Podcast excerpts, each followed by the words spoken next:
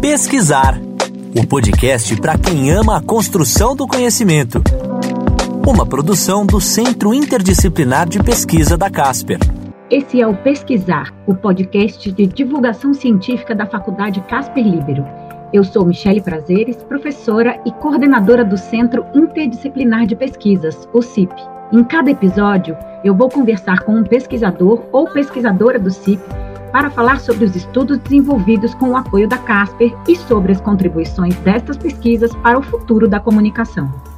Bom, a nossa convidada de hoje é a Letícia Brito Silva, que é aluna do curso de jornalismo. A Letícia está fazendo uma pesquisa sobre o Explicando do Vox. Ela vai falar melhor para gente o que, que é isso. E ela está fazendo essa pesquisa no grupo Jornalismo Contemporâneo, com orientação da professora doutora Marli dos Santos. Letícia, muito obrigada por você ter topado conversar com a gente aqui no podcast Pesquisar do CIP. E eu queria saber, assim, de modo geral, do que que trata a sua pesquisa. Letícia, muito obrigada. Oi, Michelle, eu queria agradecer também o espaço que vocês estão dando, o projeto né, do CIP, de também tentar levar para outros formatos a nossa pesquisa, para podcast, é muito interessante. E, bom, a minha pesquisa, ela é sobre o, a série documental, né, que se chama Explicando, que está no Netflix. Ela é uma série feita pelo Vox, que é um canal norte, é um, é um portal norte-americano de notícias, e que ele transformou algumas das reportagens que eles fazem numa série do Netflix. A proposta deles é levar o jornalismo para o Netflix e explorar um pouco do gênero do jornalismo explicativo, que é o meu tema, é, é explorar um pouquinho desse gênero, né? O tema da pesquisa é, são gêneros jornalísticos, com foco no jornalismo explicativo. Letícia, por que, que é importante entender o gênero jornalismo explicativo nesse momento que a gente está vivendo? Então, acho que essa pergunta minha ela se relaciona muito com o porquê de eu, quis, de eu querer fazer a pesquisa, né? É, eu sempre eu assisti muito Netflix e consumi muito esse, esse conteúdo de entretenimento. E quando eu me deparei com a série, eu falei, poxa vida, que conteúdo interessante, informativo, é profundo e que pode contribuir para a informação da geral. Assim, ele não é só um conteúdo de entre, mero entretenimento, ele é extremamente jornalístico. E aí eu comecei a, a pesquisar sobre é, antes do CIP, durante o CIP, né? Sobre como que o jornalismo explicativo funciona, né? Que são essas, essas reportagens mais profundas, esses projetos de fôlego, que tem essa, essa veia né, do jornalismo interpretativo, que é um outro gênero, que ele se, ele se relaciona com o jornalismo explicativo, e que pode ser uma proposta para o futuro, porque é, o que eu tenho descoberto nas minhas pesquisas é que, é, como a gente tem essa necessidade hoje com a internet, tal, com a velocidade da notícia, de sempre ter o factual, acaba que as, os veículos jornalísticos acabam numa competição de jornalismo de cobertura. Você não tem mais tanto tempo para dar apuração, porque você quer a notícia mais, mais recente. Então, acaba que surge uma demanda ao mesmo tempo de reportagens que explicam como a gente chegou aqui. E essas reportagens são difíceis de fazer, elas, elas têm que ter um tempo. Então, é, o que, a, a minha proposta é verificar se o jornalismo explicativo, de certo modo, ele contribui nesse ambiente, porque se a gente sabe sempre o factual, a gente pode acabar caindo numa desinformação, porque a gente, não, a gente sabe o hoje, mas a gente não sabe o ontem. E isso é um pouco complicado, a gente não sabe o contexto, e por isso que o jornalismo explicativo pode contribuir bastante. Depois a gente vai conversar um pouco sobre a parte, as, os inputs, digamos assim, os aportes teóricos da tua pesquisa, e aí eu quero saber mais sobre essa história da desinformação, né, que dialoga com a hiperinformação e a infoxicação, né? A gente está vivendo um momento de que as pessoas têm chamado de infodemia, né? Então, acho que eu quero conversar um pouco sobre isso, mas me conta melhor sobre teu episódio, sobre teu objeto, Letícia. São episódios específicos desse explicando. Você elegeu um corpus, digamos assim, você selecionou algumas reportagens ou você está olhando de modo geral para um jeito de fazer notícia? Me explica melhor o que, que é o teu objeto, o que, que você está realmente observando na tua pesquisa. Então, Michele, eu e a professora Marli, que é minha orientadora, a gente dividiu a pesquisa em duas. É, a, a nossa proposta no começo da pesquisa é fazer essa questão introdutória, apresentar o que é um gênero jornalístico o que é o jornalismo interpretativo, o que é o jornalismo explicativo, qual a diferença entre os dois, é, o que define um gênero no jornalismo, né? Quais são as características, quais são é, os sinais que você pode encontrar quando você se depara com uma reportagem dessas. E aí a segunda parte da pesquisa é a gente jogar no campo, é a gente fazer esse, é, gente, eu levantei esse corpus, né?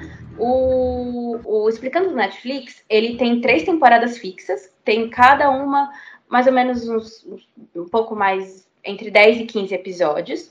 E eles têm, acho que são três spin-offs. Um que se chama Explicando a Mente, que fala sobre distúrbios da mente tal. Cada episódio foca num tema. Outro que se chama é, Explicando o Sexo, que ele fala sobre a sexualidade, sobre etapas né, da sexualidade. E tem um sobre a, sobre a pandemia, né, sobre o coronavírus, que foi feito esse ano.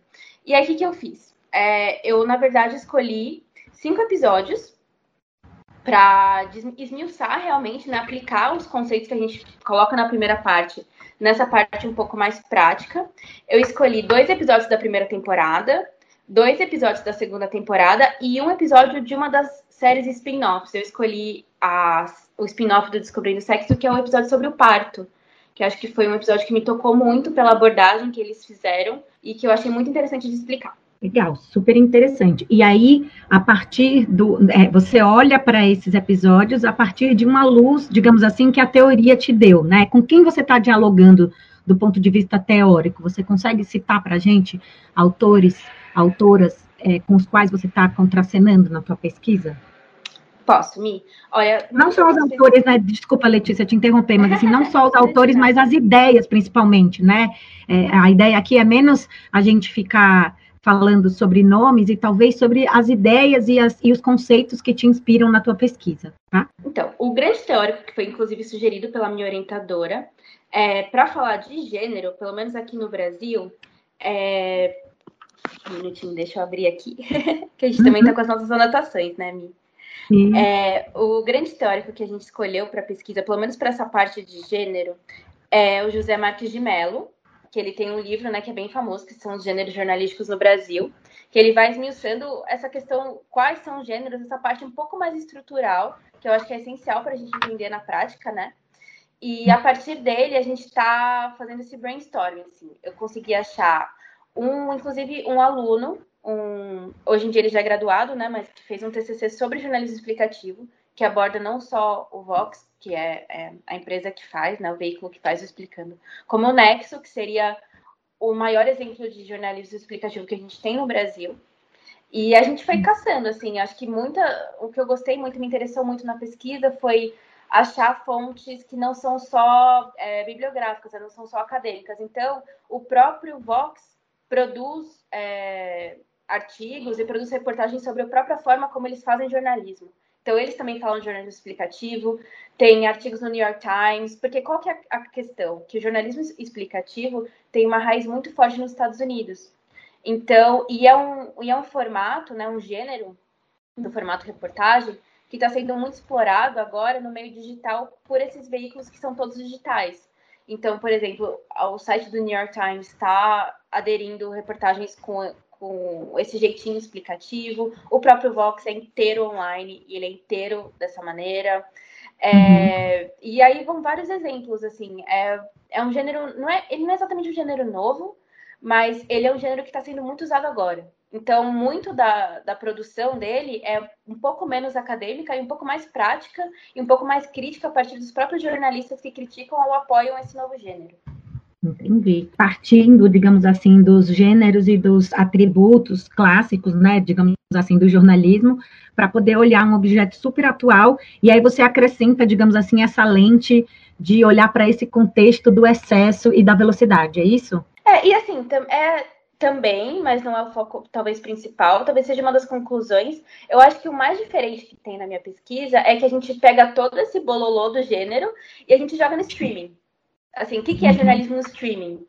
Porque, assim, querendo ou não, o jornalismo no streaming, ele não consegue ser tão atual assim. Quer dizer, ele tem que ser, mas ele não tem que ser, porque ele não consegue viver do factual, porque você não vai renovar o episódio todos os dias. Ele não é um, um ele não é um portal de notícias. O Netflix, ele produz as temporadas e elas ficam lá até renovar.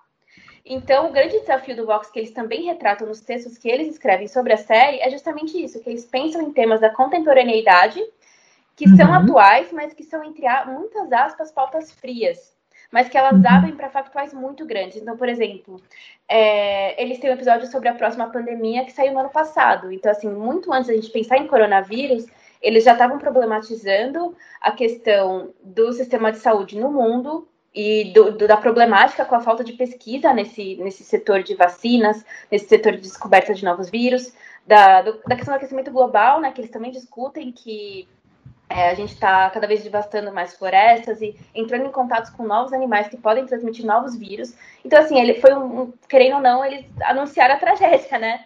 Para você ver como uhum. é atual essa série. Eles, às vezes, eles falam de assuntos que pode ser que não aconteçam, mas que no outro dia, pumba, a gente está discutindo isso. E talvez a, essa disputa né, da concepção do que, que é informação. Informação é essa informação do dia a dia que vai orientando, digamos assim, a, tomada de decisão, mas também é informação, também é notícia, aprofundar, dar contexto, né, ouvir uma diversidade de fontes num outro tempo, né, num outro processo.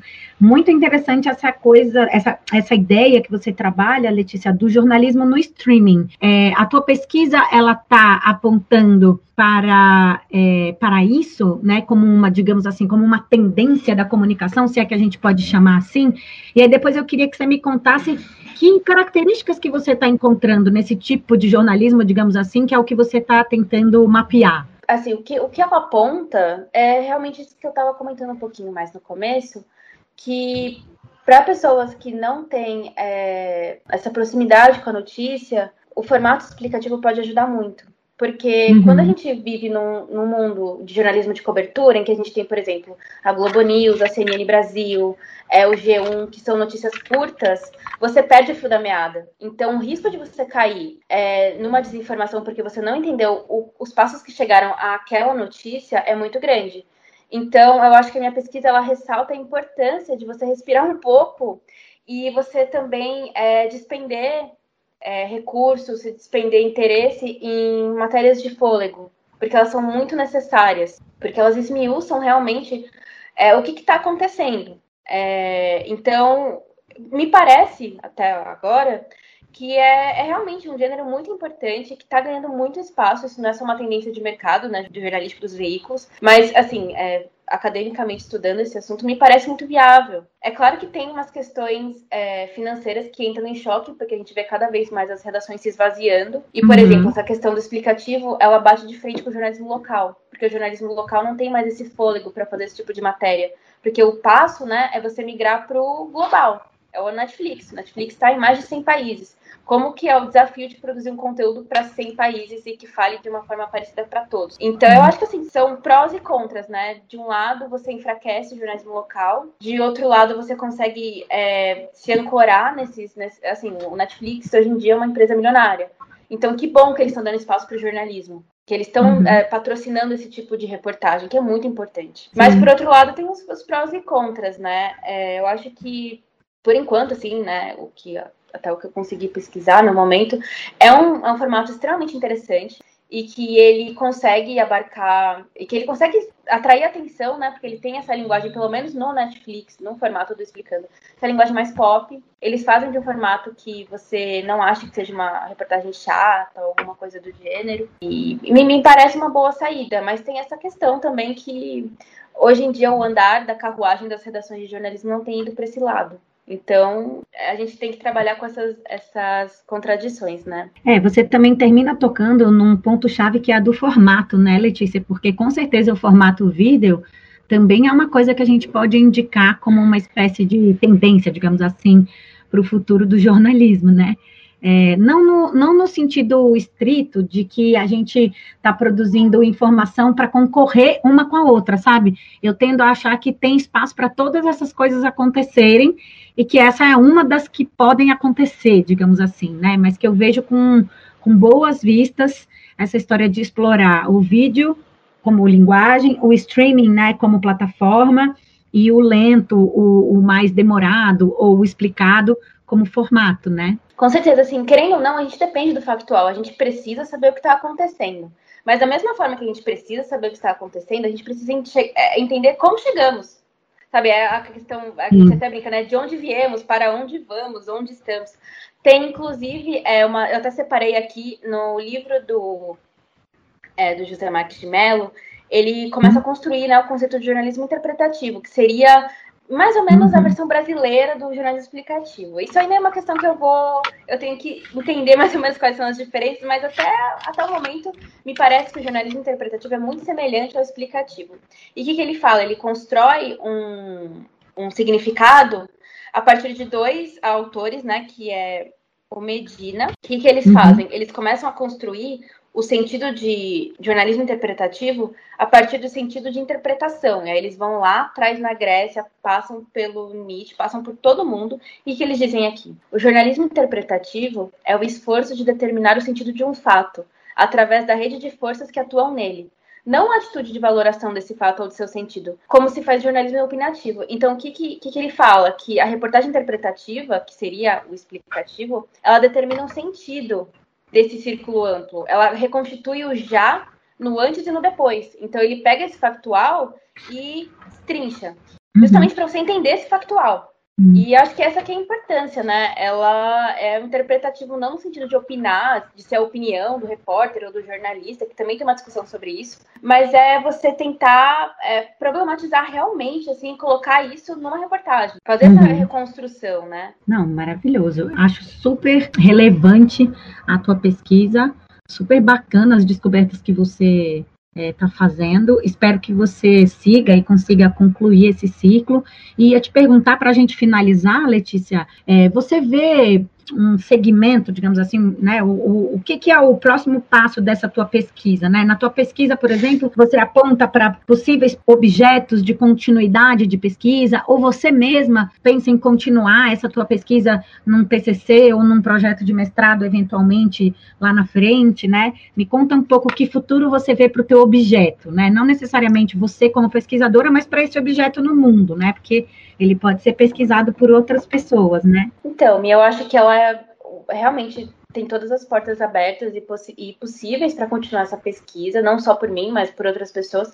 Primeiro, porque essa questão do streaming é muito nova. É, não tem um passado acadêmico para discutir esse tipo de coisa. Imagina se a gente começar a pensar quando foi que você começou a acessar o Netflix e você tem menos de 10 anos, assim, menos de 5 talvez. E por um outro lado, o, essa questão do audiovisual, não só no streaming, mas em todas as outras é, plataformas e pela TV, é, não é estanque, né? Não é um, um modelo estanque. Hoje em dia a gente vê o curso de jornalismo mais próximo ao de rádio e TV, ao de publicidade, ao de PP, acho que as fronteiras estão cada vez menos é, rígidas, né? E eu acho que é em razão do audiovisual. É, o que é muito interessante porque abre a possibilidade de talvez um estudante de outro curso tentar entrar nesse tema, que é muito legal. Eu acho que é um tema super híbrido. E, por outro lado, justamente por ter essa discussão entre jornalismo interpretativo versus o explicativo, tem, um, tem uma boa seara assim, para discussão, mesmo que for acadêmica. Porque o que eu tenho concluído é que eu, eu encontro poucas pessoas no Brasil falando de jornalismo explicativo, mas eu encontro muitas pessoas falando de interpretativo. Então, assim, uhum. mesmo se você quisesse ater, não é a minha intenção, mas se, você, se alguém quisesse ater essa discussão um pouco mais é, estrutural, filosófica, do gênero jornalístico, até para uhum. isso tem, tem discussão, assim. Acho que é uma tendência